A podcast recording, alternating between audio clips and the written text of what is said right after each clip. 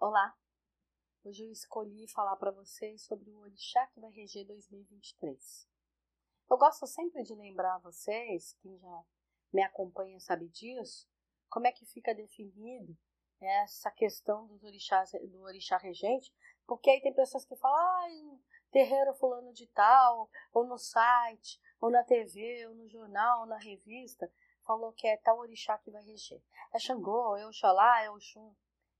Tem lugares que vê e tá vendo falando de São Paulo, tem lugares que está falando do Brasil, tem lugares que está falando de Brasília, dos Estados Unidos, sei lá. Eu sempre tenho a preocupação de falar o orixá que vai reger o planeta Terra, porque é ele que é que vai comandar a gama maior que vai, de fato, movimentar a Terra e influenciar os outros regentes locais. Então, esse para a gente acho que é o importante, porque não importa em que país você esteja, não importa o que está acontecendo, é ele que vai dar a entoada, que vai comandar tudo. E para nós, em 2023, quem vai comandar é o Orixá Obá. Essa, a Orixá Obá, ela é a deusa das estrelas, é a deusa da iluminação de aura. Dentro da numerologia africana, ela comanda o número 7. E o 7 é o fechamento de ciclo. É aquele que encerra uma porta porque está anunciando um novo caminho, está anunciando um mundo novo. Então, é um número de transição. É aquilo que você ainda vê o passado, né, as coisas que estão acontecendo. Então, por exemplo, a gente ainda está vivendo a Covid. Então, significa que em 2023 ela ainda vai aparecer. Não está terminado mas que a gente já vai começar a ver coisas novas, já vai ver começar a ver saída, já vai acontecer movimentos. Então, assim, a gente vê a coisa ruim, mas vê a boa. A gente vê uma saída, vê uma porta fechada, mas vê uma saída. A gente vê é final de um ciclo, mas já está sabendo qual é o outro que tem que começar. Então, esse sete, Obá, é isso, é transição. Agora, é muito importante a gente entrar no ano 7, sendo que a gente veio plantando coisas. Porque entrar no ano 7, ele ressalta. É iluminação de aura. O que é uma iluminação de aura? Você vai ficar em evidência. Se você é um devedor, todo mundo vai enxergar suas dívidas. Se você é um recebedor, todo mundo vai querer te pagar. Entendeu? Então, esse 7, ele evidencia aquilo que você lançou na tua vida, na tua jornada. Se você é um cara que só busca doença, só busca pensamento negativo, só busca queda, hum, esse sete se prepara porque ele é implacável.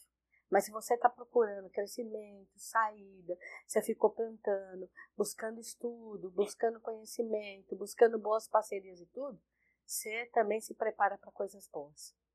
Então o sete é isso. O sete é a, a conta fechando, a conta chegando. Você sabendo se você é devedor ou se você é um cara que vai receber coisas boas.